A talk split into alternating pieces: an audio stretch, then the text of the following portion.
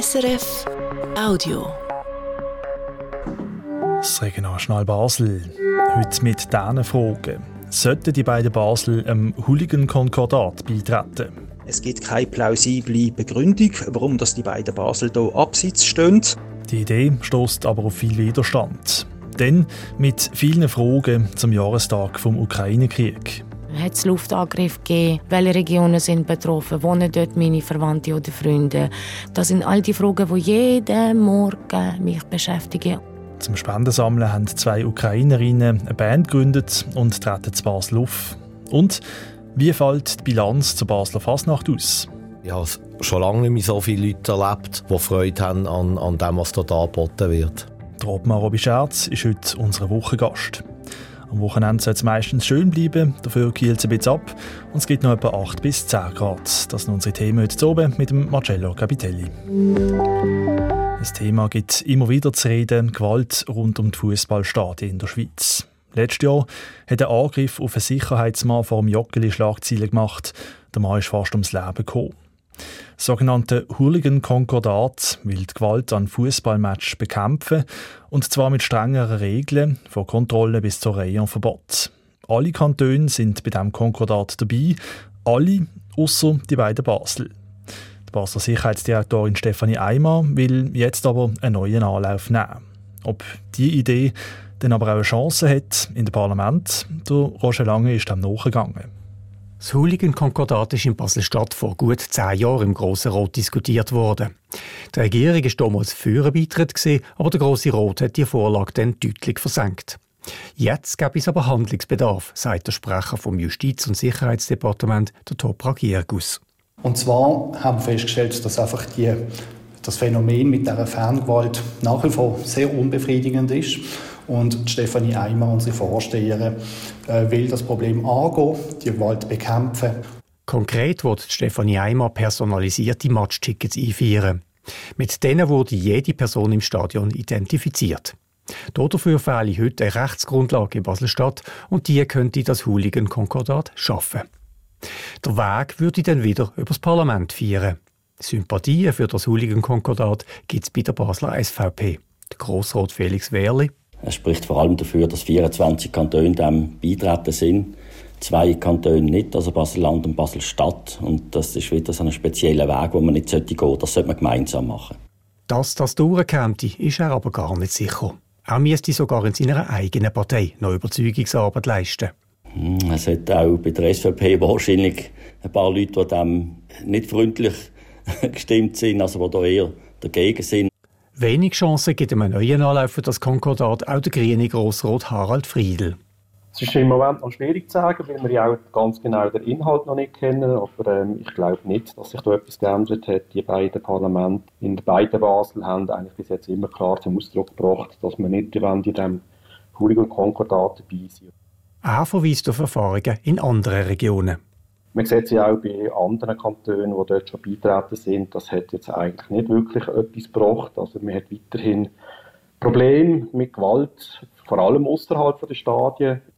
Welche Massnahmen allenfalls etwas könnten bringen, so Diskussionen wird Michaela Sejani von der SP gar nicht nochmal führen. Ich gehe eigentlich jetzt, zum heutigen Zeitpunkt, wirklich davon aus, dass das gar nicht bis ins Parlament kommt. Das ist meine Hoffnung eigentlich. Wir haben das alles schon mal besprochen und es ist nicht durchgekommen, sowohl im Basel-Land wie auch in Basel-Stadt. Im Basel-Städtischen Parlament hat die neuen Anlauf nach zehn Jahren für das Hooligan-Konkordat also schlechte Karten. Im Baselbiet hat der Landrat erst vor gutem Jahr darüber gestritten und dann wieder Nein gesagt. Trotzdem hat sich der Polizeikommandant Mark Burkhardt in einem Interview mit der Basler Zeitung diese Tage wieder fürs Konkordat ausgesprochen. Das letzte Mal hat der GLP-Landrat Yves Krebs das Thema ins Parlament gebracht.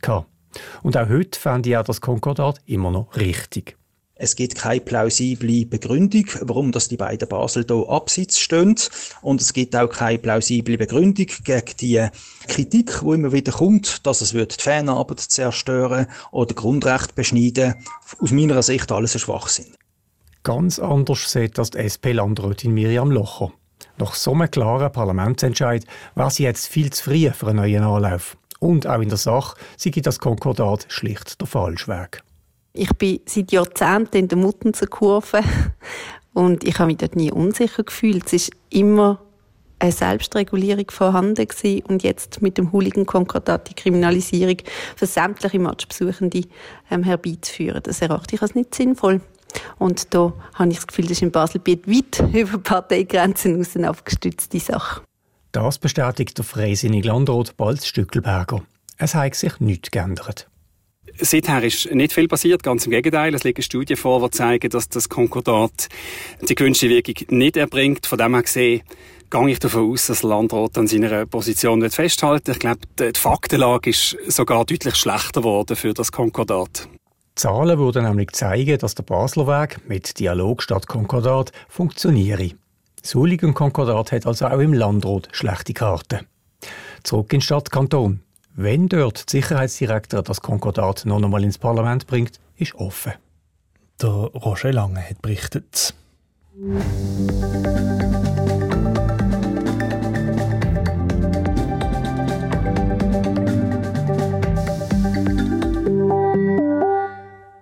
Morgen vor zwei Jahren hat Russland die Ukraine angegriffen. Der Krieg hat bis heute zehntausende Todesopfer gefordert und die Heimat von Millionen von Menschen zerstört. In der Elisabethenkirche ist morgen oben darum ein Friedensgebet für die Ukraine und dort gibt es dann auch noch ein Konzert mit einer ukrainischen Band, die sich extra für das Wochenende zusammengeschlossen hat. Monika Glauser hat die beiden Frauen getroffen.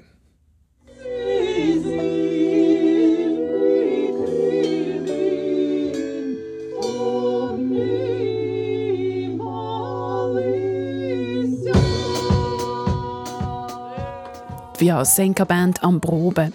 Die Band zusammengebracht haben Helena Simon und Katharina Schmidt.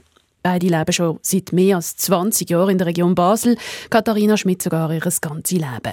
Beide sind Musikerinnen und beide haben ukrainische Wurzeln. Katharina Schmidt hat eine ukrainische Mutter und Helena Simon ist als 20-Jährige aus der Ukraine in die Schweiz gekommen.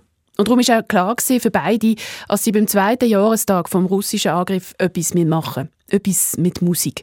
Es ist die beste Möglichkeit, sagt Katharina Schmidt. Von da aus habe ich zum Beispiel das Gefühl, jetzt wenig, wenig Möglichkeit, überhaupt irgendwie aktiv irgendetwas zu helfen, zu machen, wo nicht irgendwie über die eigene persönliche Kontakt über hinausgeht. Und wir machen die Konzerte auf Kollektebasis und die ganze Kollekte wird an humanitäre Hilfe für die Ukraine gespendet. Das ist eigentlich, warum wir das machen. Darum haben sie einen Haufen Telefon gemacht und eine Band zusammengestellt mit ukrainischen Musikerinnen und Musikern aus der Schweiz. Entstanden ist eben die Vyasenka Band. Vyasenka heisst so viel wie bunt. Sie machen ukrainische Rock- und Popmusik und haben sich die Woche das erste Mal getroffen, zu einer intensiven Probewoche.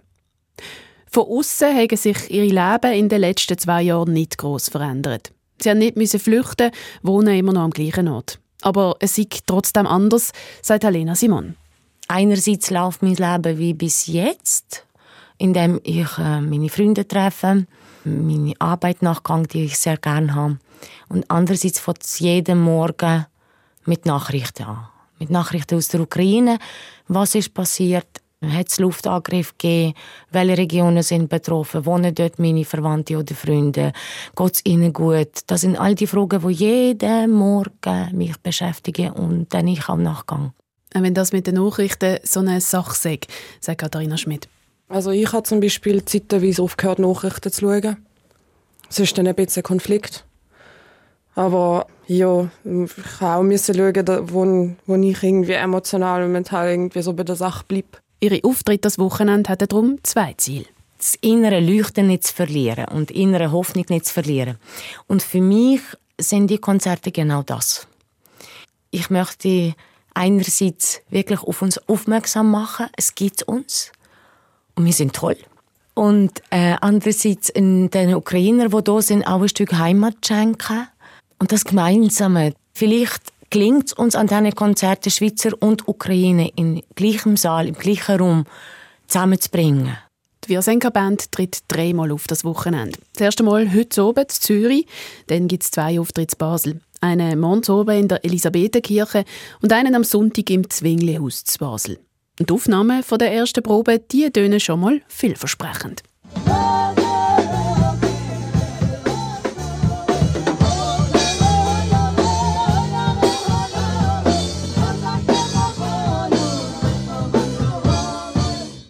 Beitrag von der Monika Glauser.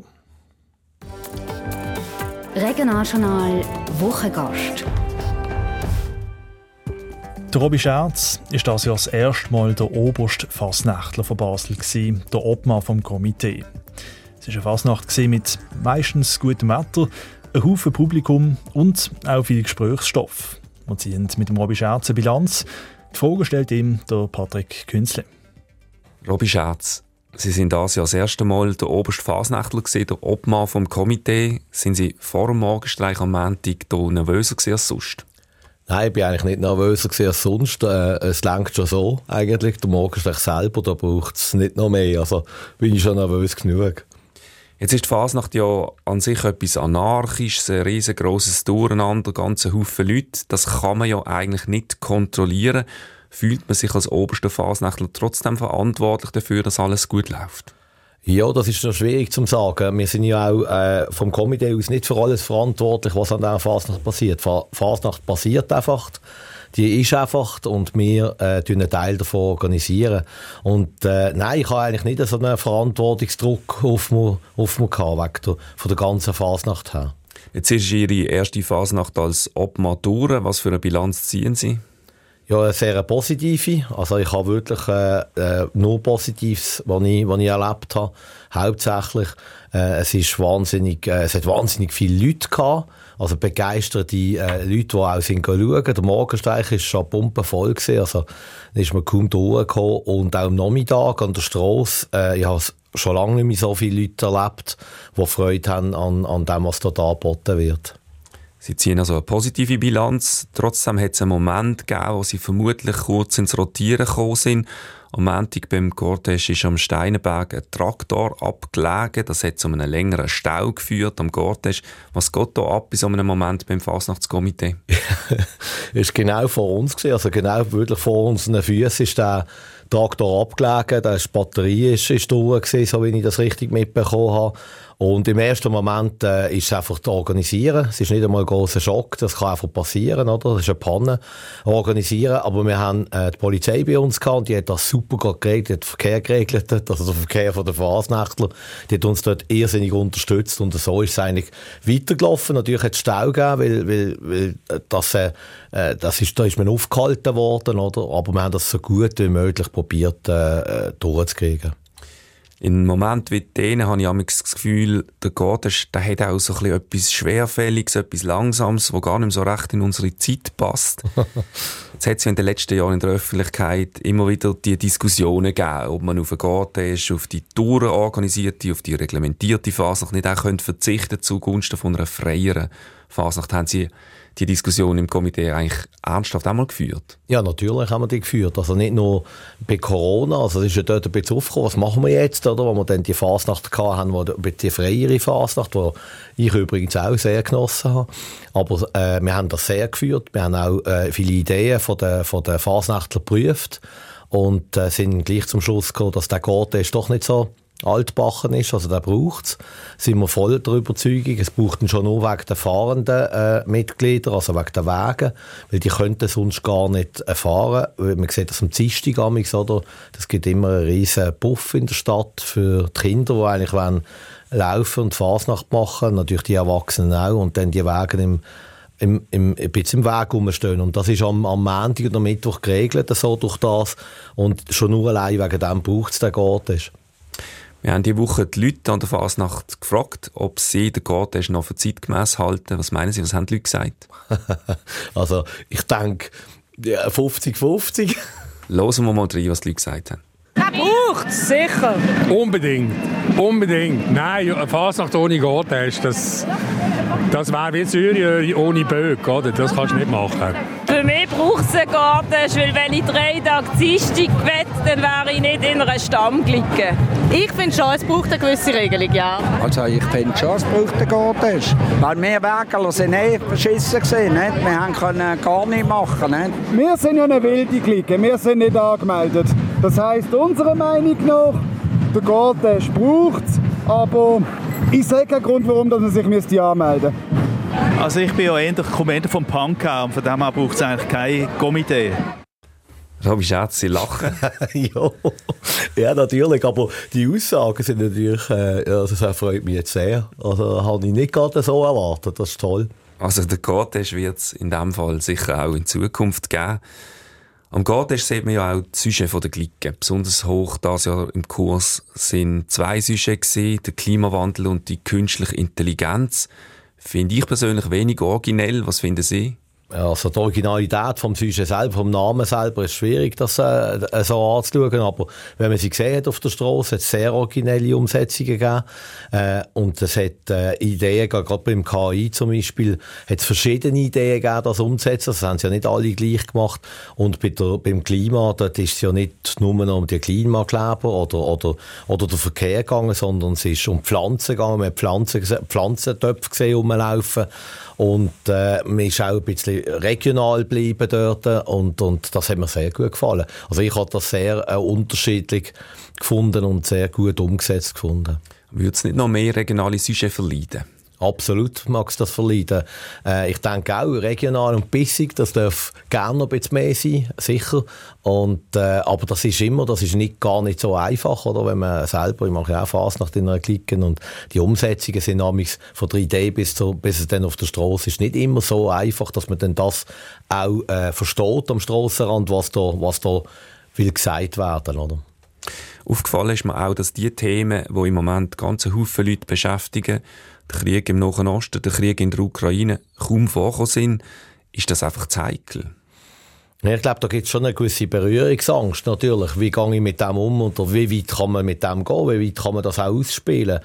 Und ich glaube, äh, äh, ja, das, das, man hört ja ganze, das ganze Jahr eigentlich äh, in den Nachrichten, im Fernsehen und so weiter bald nicht mehr anders. Und ich glaube, die Fasnächtler sind einfach dort äh, äh, darauf verpicht, dass sie an der Fasnacht etwas können ausspielen oder etwas können umsetzen was vielleicht auch noch mit Freude zu tun hat. Obwohl das andere ganz klar auch dazugehört, wie ich vorher gesagt habe, äh, das wäre auch toll und, und ist auch toll. Und es hat zwei, drei ganz, ganz gute Umsetzungen gehabt von auch sehr dunklen, äh, äh dunklen Sujets. Ja vor der Fasnacht für Schlagzeilen gesorgt hat, ein Leitfaden, was das Komitee online gestellt hat. Dort steht drin, wie man mit heiklen Themen umgeht, dass Rassismus, Ausländerfindlichkeit, Sexismus keinen Platz sollen haben an der Basler Fasnacht.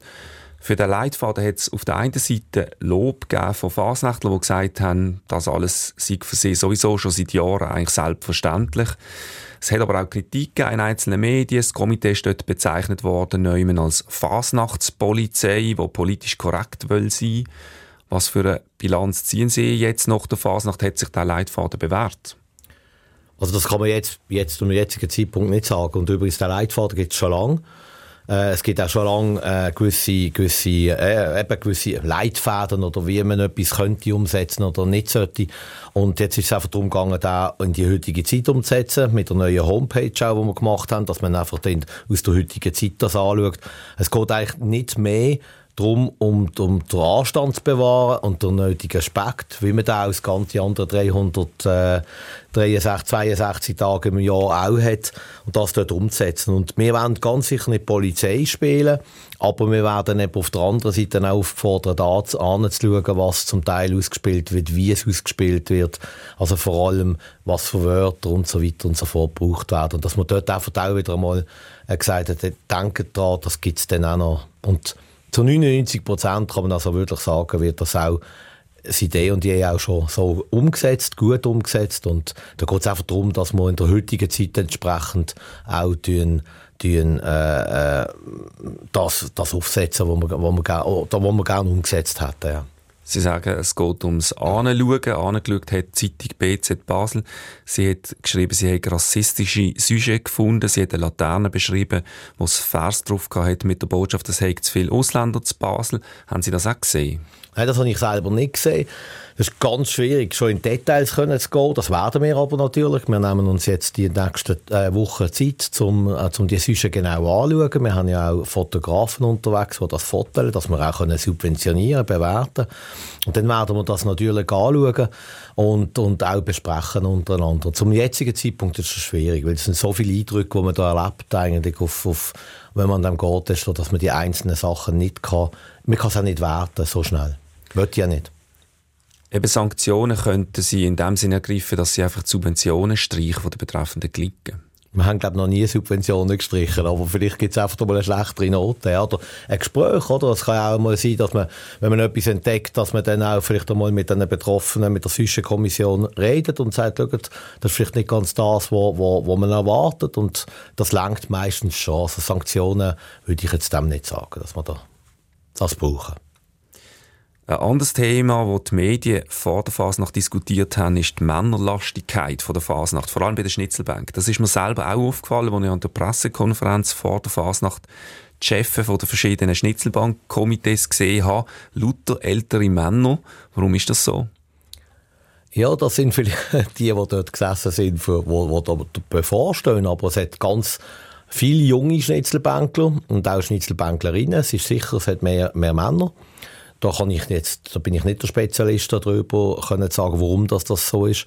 Aber, äh, aber was man jetzt entdeckt, glaube ich, auch die Arbeit, die die Schnitzelbank gemacht haben, ist mit den verschiedenen Schnitzelbank-Vorständen auch, äh, dass man wieder junge Leute an, ans Riemen anbringt, dass das äh, funktioniert.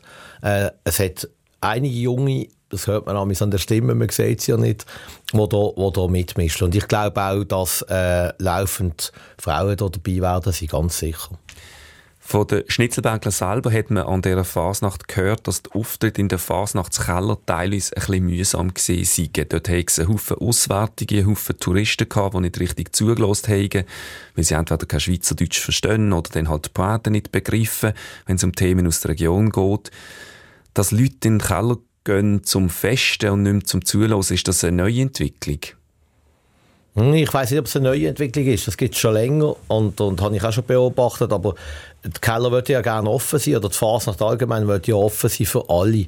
Und jetzt wird es natürlich schwierig, äh, wenn, man, wenn man natürlich als Schnitzelbank in so einen Keller geht, wo eine, wo eine Party stattfindet, äh, dort normale Schnitzelbank können, können laufen zu lassen. Das gibt es ja auch die, die äh, offiziellen Orte den verschiedenen Schnitzelbankvereinigungen, um dort eigentlich ihren Auftritt können haben. Aber es wäre ganz toll, wenn das auch weiter in den Keller und, und an den Ort, wo das frei stattfindet, weiter kann stattfinden. Aber es wird ganz schwierig sein, da irgendwie das können zu regeln. Das müsste der Keller fast selber machen.